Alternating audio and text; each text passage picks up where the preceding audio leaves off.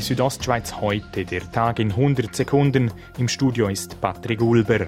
Das Unternehmen Hamilton wächst ungebremst und baut im nächsten Jahr ein neues Lagergebäude in Domadems. Das bestätigt CEO Andreas Wieland der Schweiz am Wochenende. Dabei soll es aber nicht bleiben. Gespräche für weitere Bauten würden derzeit mit dem Kanton geführt. Die Kantonspolizei Graubünden hat einen im Juli verübten Einbruch in eine Bijouterie in Poschiavo aufgeklärt. Das Diebesgut, vor allem Uhren. Insgesamt beläuft sich die Tat inklusive Sachschaden auf mehrere Zehntausend Franken.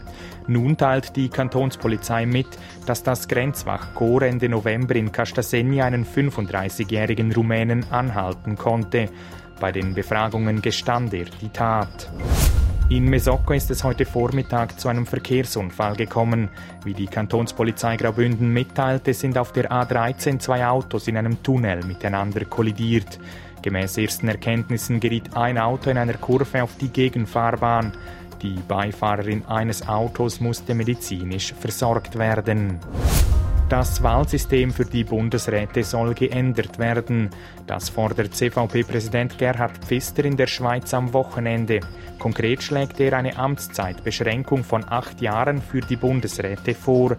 Zudem soll es frühzeitige Rücktritte während der Legislatur nur noch in Ausnahmefällen geben.